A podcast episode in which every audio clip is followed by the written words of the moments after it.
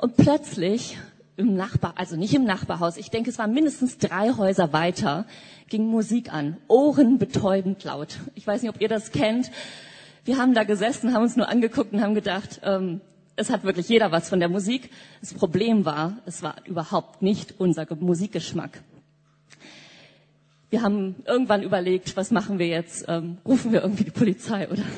Aber nach, ich weiß nicht, über einer Stunde hört es endgültig auf. Nachbarschaft ist nicht immer der Renner. In Deutschland gibt es allein pro Jahr etwa 500.000 Rechtsstreitigkeiten, die vor Gericht landen. Nachbarschaftsstreitigkeiten.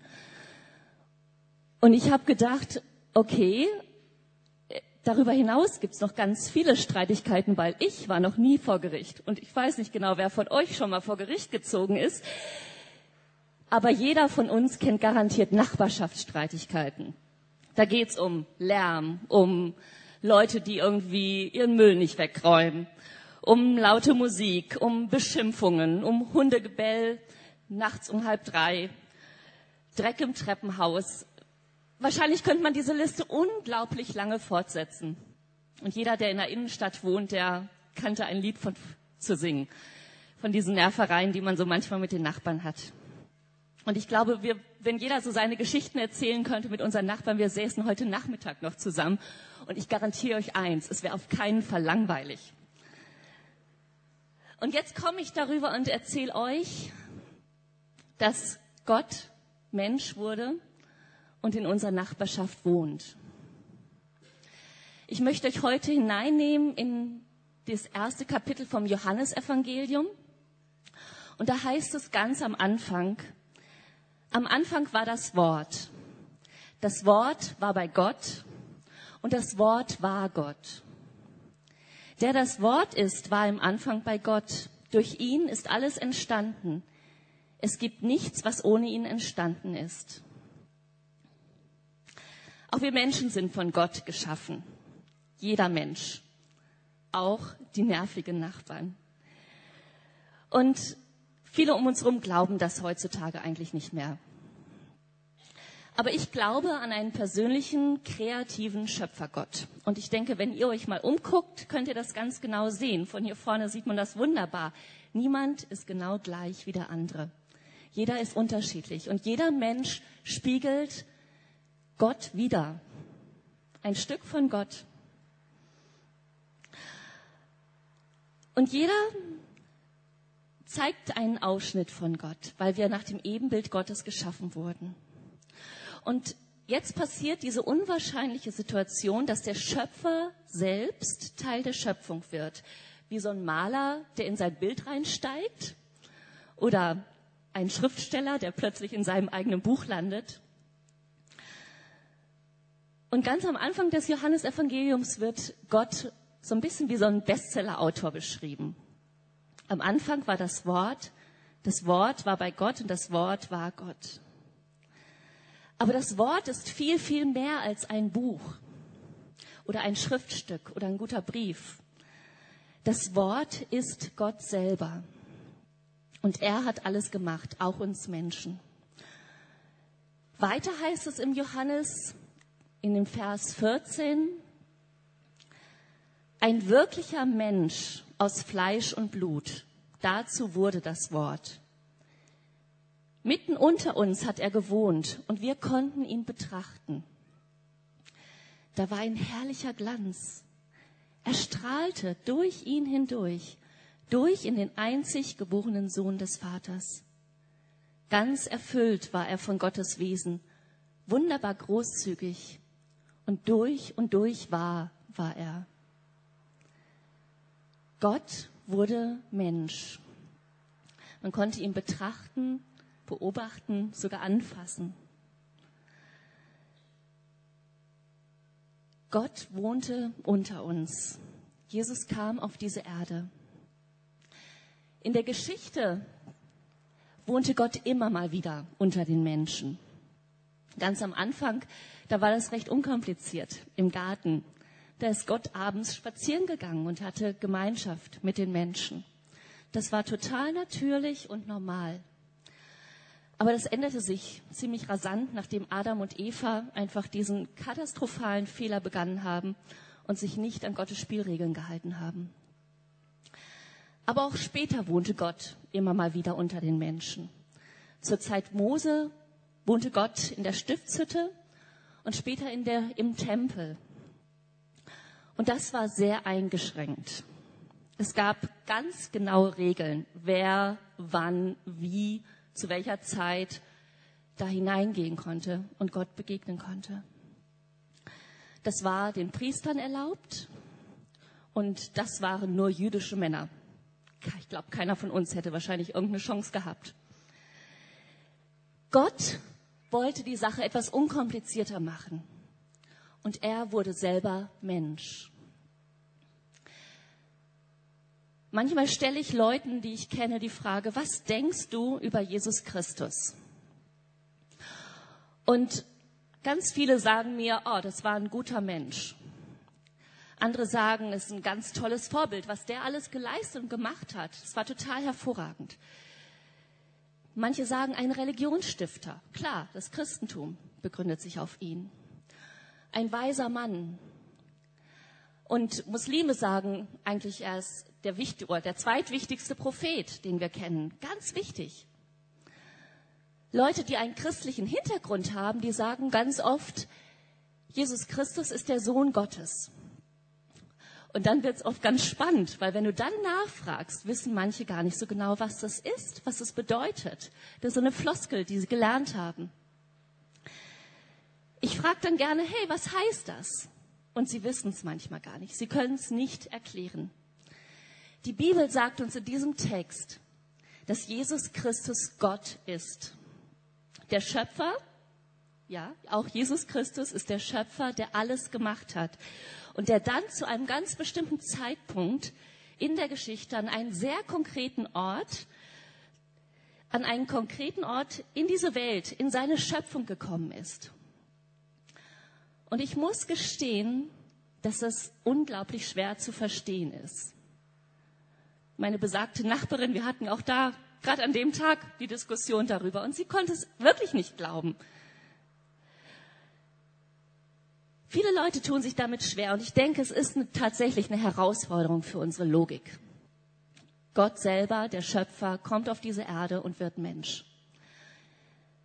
Und das, dass wir das verstehen können, dass wir das glauben können, darum können wir einfach Gott bitten. Er kann uns helfen, dass wir das verstehen.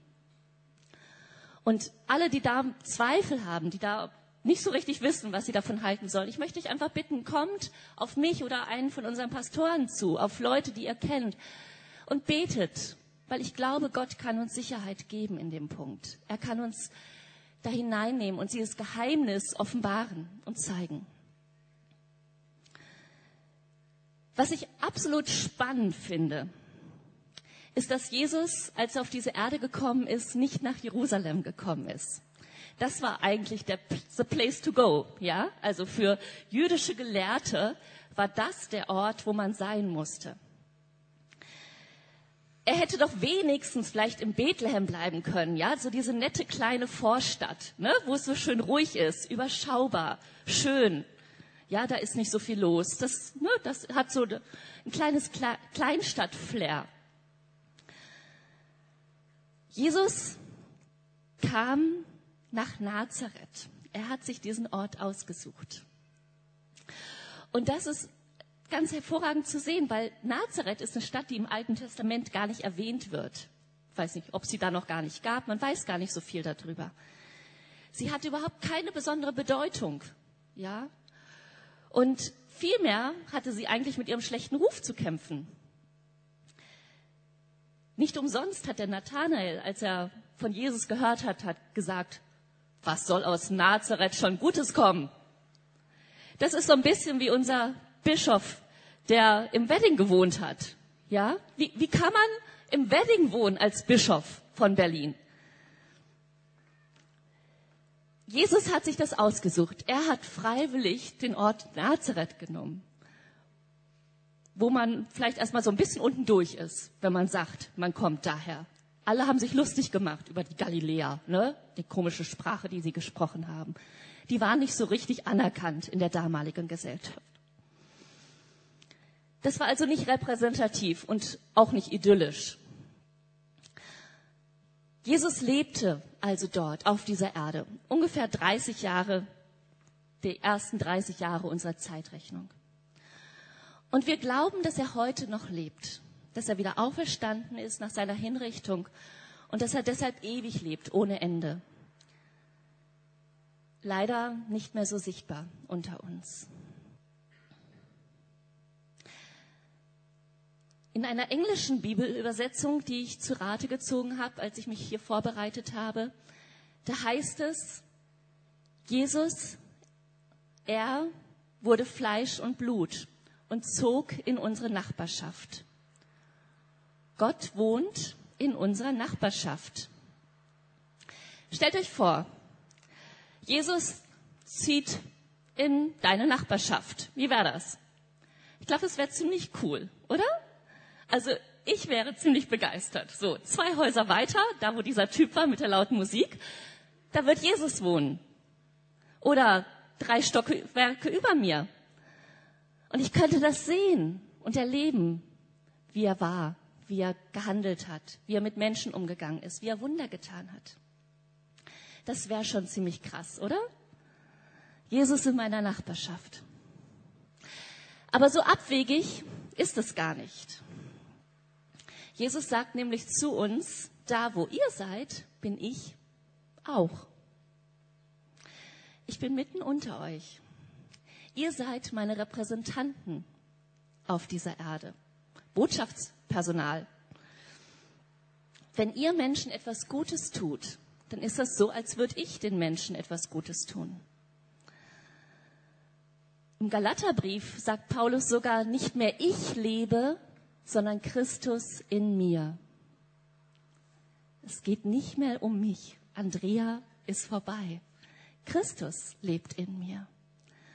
Also wenn Jesus Christus in mir lebt, weil ich an ihn glaube,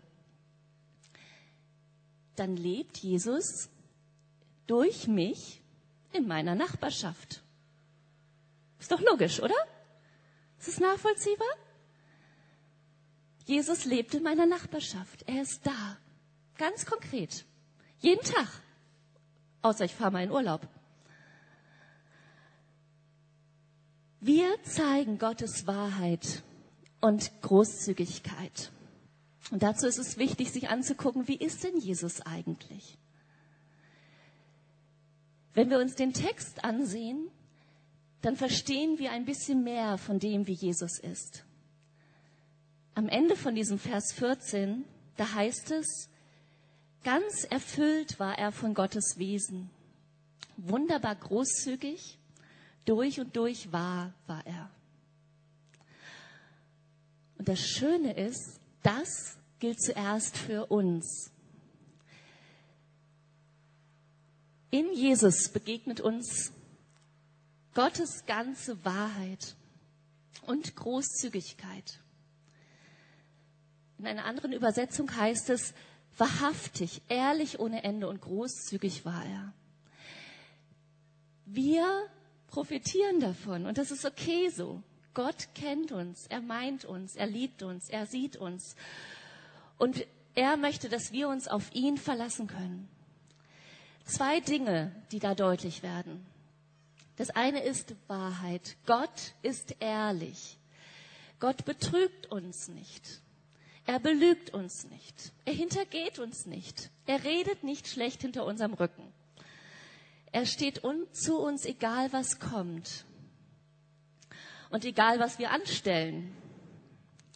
Er meint es ernst und auf ihn können wir uns verlassen. Gott ist Wahrheit und er hält das, was er verspricht. Und Gott ist großzügig. Das ist das Zweite, auf was wir uns absolut verlassen können. Gott ist nicht geizig. Er gibt uns gerne. Er gibt uns Gutes. Er meint es gut mit uns. Und wenn wir etwas brauchen, dann dürfen wir ihn fragen. Und er gibt uns sogar dann etwas, wenn wir anfangen rumzumeckern. Er ist Gnade. Er ist mit uns. Er ist für uns. Und genauso wie Jesus mit uns ist, dürfen wir mit unseren Nachbarn sein. Wir brauchen das nicht aus uns heraus. Das ist nicht unsere Kraft. Es ist nicht, weil wir toll sind. Keiner von uns ist toll. Ich am allerwenigsten. Wir haben alle unsere Herausforderungen und Probleme. Aber es ist vollkommen wurscht. Gott ist in uns und er ist derjenige, der uns erstmal beschenkt mit seiner Liebe und Gnade und uns dann herausfordert, dass wir das weitergeben an unsere Nachbarn. Ich weiß nicht, wer eure Nachbarn sind. Vielleicht habt ihr ja ganz nette Nachbarn oder halt solche wie auf diesem Klingelschild, was da gerade kommt. Auf der nächsten Folie. Genau. Ne? So Leute, ständig laut, schon wieder betrunken, haben ständig Krach. Sieht man eigentlich gar nicht. Ach, schon wieder schwanger, arbeitslos. Also mein Haus besteht schon aus Sonnenleuten. Nicht nur, ich habe auch sehr nette Nachbarn, aber ich habe auch tatsächlich Leute, die sehr herausfordernd sind. Wie gesagt, Nachbarn können eine echte Herausforderung sein. Und nicht umsonst gibt es so viel Rechtsstreitigkeiten zwischen Nachbarn. Wie viele Leute wohnen in eurem Haus? In meinem, ich habe jetzt nochmal durchgerechnet, wohnen 28 Leute. So für die klassischen Berliner Häuser wahrscheinlich ein guter Durchschnitt.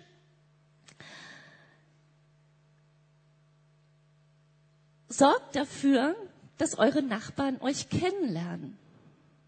Also nicht nach dem Motto, ey, die sollen mich mal kennenlernen, sondern dass sie wissen, wer ihr seid, dass sie wissen, dass sie sich auf euch verlassen können, dass sie wissen, dass man zu euch kommen kann, wenn sie nicht mehr weiter wissen. Grüßt eure Nachbarn, seid freundlich zu ihnen, fragt sie, wie es ihnen geht, guckt nach ihnen, besucht die Kranken, ladet sie ein, Seid einfach bekannt als diejenigen, die freundlich, ehrlich und hilfsbereit sind. Und ja, wenn, seid, seid die Leute, die man um Hilfe bitten kann.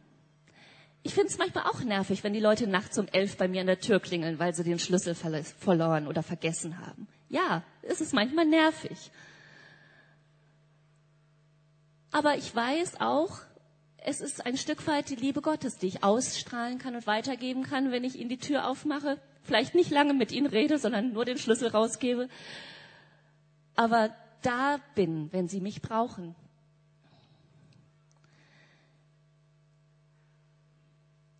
Ich glaube, das ist das, was wir in dieser Stadt brauchen. Besonders in so einer Großstadt, in der wir leben, wo Anonymität und Einsamkeit unglaublich viele Leute einfach betrifft.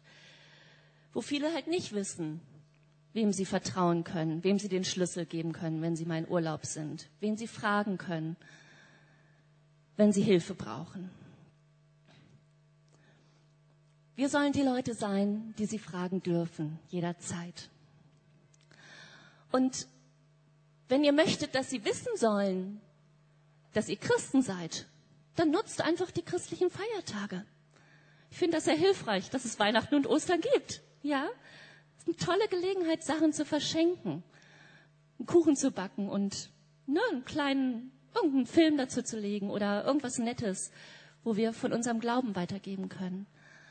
Oder lasst sie wissen, äh, lasst sie wissen, wenn sie euch von irgendeiner Not erzählen, dass wir für sie beten. Sagt das, sehr bewusst.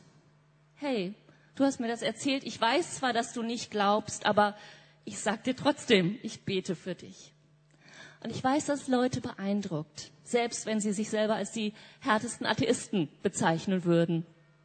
Sie sind beeindruckt. Und wir können Spuren hinterlassen.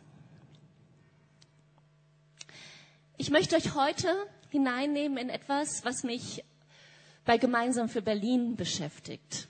Ähm, ich bin bei Gemeinsam für Berlin im Vorstand und da versuche ich immer wieder ein paar neue Ideen mit reinzubringen, die einfach auch die ganze Stadt betreffen und die, wo ich denke auch, dass sie wichtig sind für uns als Stadt. Und da ist etwas, ein Projekt, das heißt Move In. Und da werden wir demnächst ein Seminar zu veranstalten. Da habe ich auch ein paar Flyer mitgebracht für den, der das nachher interessiert. Ich lege die dorthin und auch am Infopunkt. Das könnt ihr euch gerne mal angucken. Und da geht es darum, dass ähm, Leute in Kanada so eine Idee entwickelt haben und gesagt haben, ja, die haben auch Stadtteile, die nicht so der Renner sind, wo man nicht so gerne hinzieht, freiwillig die auf der Beliebtheitsskala halt nicht so weit oben sind, wo viele Arbeitslose, Arme und Leute wohnen, die einfach eine ganze Menge Probleme haben. Und die haben einfach angefangen, ein Teams zusammenzustellen, dass sie bewusst in diese Stadtteile ziehen. Und ich möchte euch einfach gerne heute ein kurzes Video dazu zeigen, dass ihr euch das einmal angucken könnt und dann werde ich noch ein paar Sachen dazu sagen.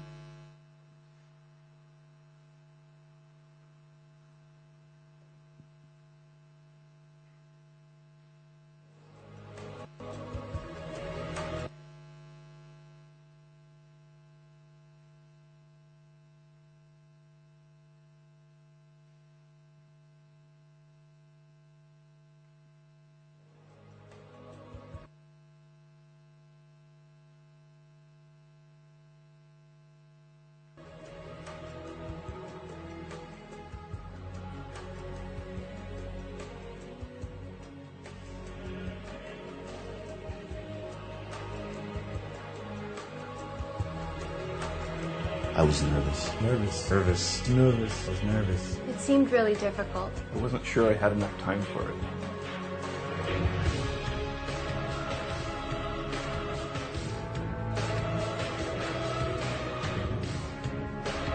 I was scared. I was alone. Worried. I was afraid at times. I was uncertain.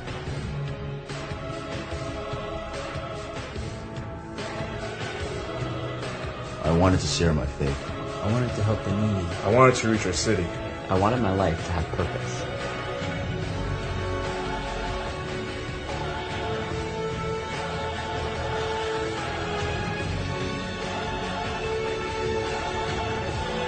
I needed to find a roommate. I moved in. I moved in.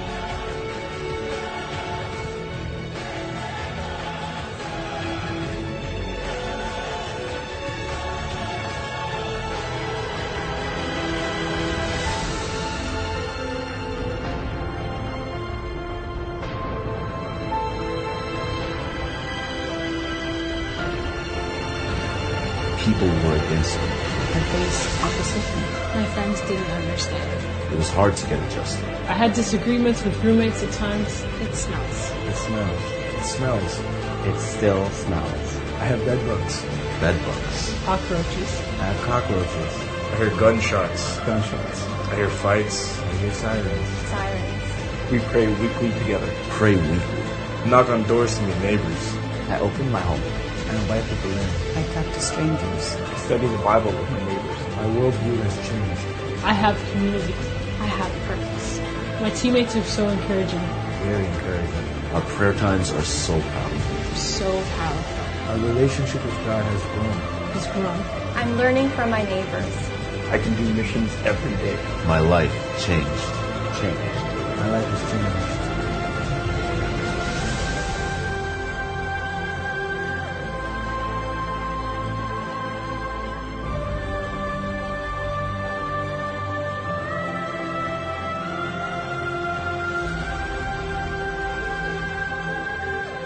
My community is transformed. My neighbors have met Jesus. My neighbors have met Jesus. There's nowhere I'd rather be. There's nowhere. There's nowhere I'd rather be. Jesus calls us to do this. I've seen people come to know Christ. I want to do this for the rest of my life.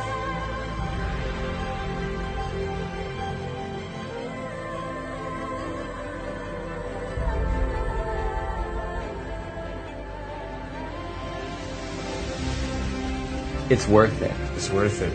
Worth it. It's worth it. Worth it. It's worth it. Worth it. It's worth it. Worth it.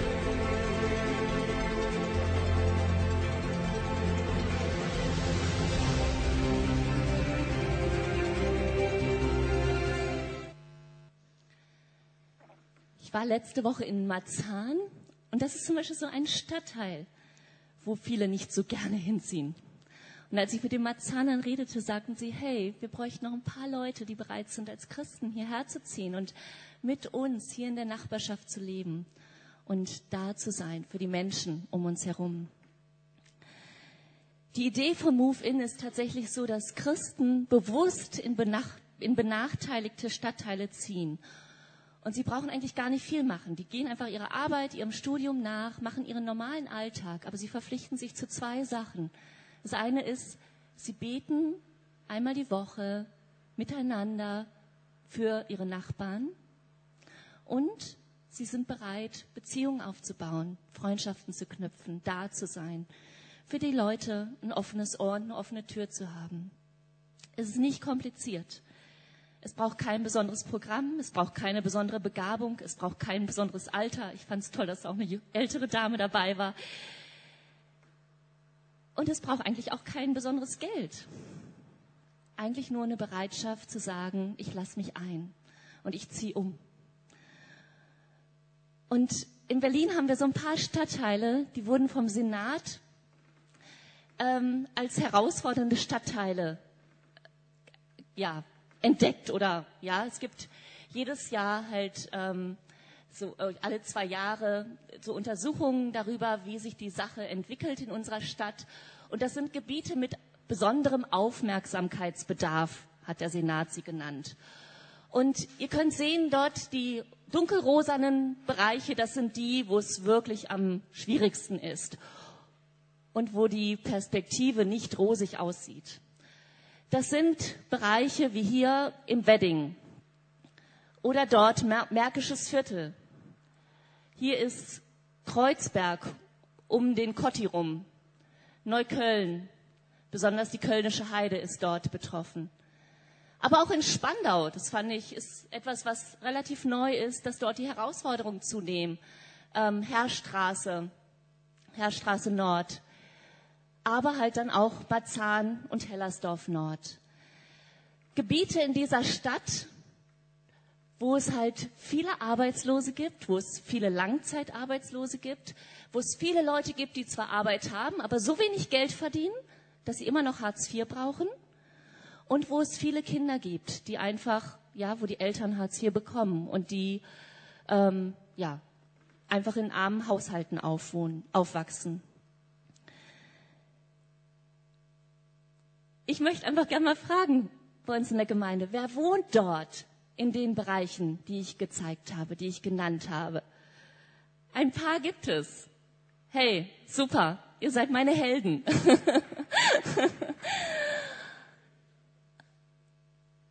Insgesamt ist es aber auch so, dass dort die Christen tatsächlich eher einen Bogen drum machen und dass viele dort nicht gerne hinziehen und auch die Gemeinden dort sehr, sehr schwach sind und klein sind. Mein Traum ist es, dass wir für jeden dieser Kieze mit besonderem Aufmerksamkeitsbedarf, dass wir in jedem dieser Kieze kleine Teams haben, Leute, die sagen, wir wohnen hier bewusst. Und wir tun uns, wir tun uns das nicht alleine an, weil ich glaube, alleine ist es unglaublich anstrengend, sondern wir tun uns zusammen mit anderen, wir tun uns als Team zusammen und wir leben verbindliche Gemeinschaft, beten miteinander und kümmern uns um unsere Nachbarn. Vielleicht sagt ihr, na tolle Idee, aber ich habe jetzt gerade ein Haus in Pankow gekauft. Ist okay. Ich denke, Gott hat für jeden von uns eine Berufung. Aber wir müssen sie mit Gott klären. Wir müssen klären mit Gott, wo sollen wir wohnen? Und was ist der Ort, wo du mich hinberufen möchtest? Und es kann auch sein, dass ich vielleicht mit 60 nochmal umziehe. Wir müssen Gott fragen. Gott will uns sagen, wo wir wohnen sollen und wo wir uns engagieren sollen. Aber auch wenn ihr sagt, hier ist mein Platz und ich bleibe hier in Pankow, guckt euch in der Nachbarschaft um. Seid Nachbarn, auf die man sich verlassen kann, die man kennt, die da sind die hilfsbereit sind, die für die Menschen da sind. Natürlich, ich weiß, auch dort gibt es Not, aber sie brauchen auch dort Menschen, auch in den anderen Bezirken, die, ne, wo es einigermaßen gut läuft, wo nicht die ganzen Armen sind, da braucht es auch Menschen, die da sind und zu denen man kommen darf. Wir als Christen dürfen diejenigen sein. Und wir dürfen uns gegenseitig ermutigen, Ideen austauschen, füreinander da sein und vielleicht auch manchmal miteinander beten, weil manchmal ist es auch tatsächlich anstrengend mit unseren Nachbarn. Denn Gott möchte, dass wirklich alle Menschen eine Chance haben, von ihm zu hören und zu sehen, wie er eigentlich ist. Und dazu braucht er uns. Wir sollen durch unser Leben zeigen, wie großzügig und ehrlich Gott ist. Und deshalb dürfen wir großzügig und ehrlich mit unseren Nachbarn sein. Ich möchte gerne noch mit uns beten.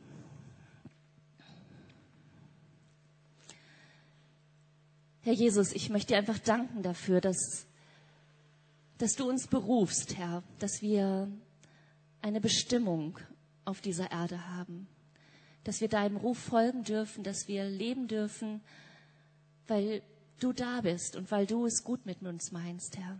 Danke dafür, dass das zuallererst da ist und dass das für uns steht und für uns spricht und dass wir das glauben dürfen und dass wir darin sicher sein dürfen, Herr.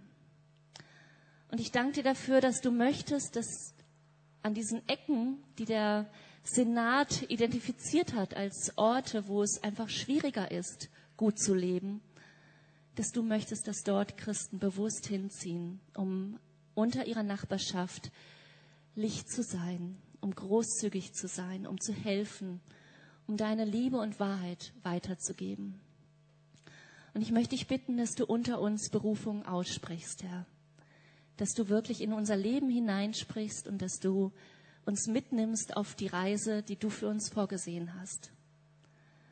Danke, Jesus, dass wir in dir wirklich, ja, froh und glücklich sein dürfen, egal was du für uns vorhast. Und dass uns das keine Angst haben müssen, Angst haben, dass uns das keine Angst machen muss, sondern dass wir wirklich in dir getrost und sicher sein können, weil du wirklich ein Gott bist, auf den wir uns verlassen können. Danke dafür. Amen. Wir werden jetzt unser letztes Lied hören ähm, und dabei die Kollekte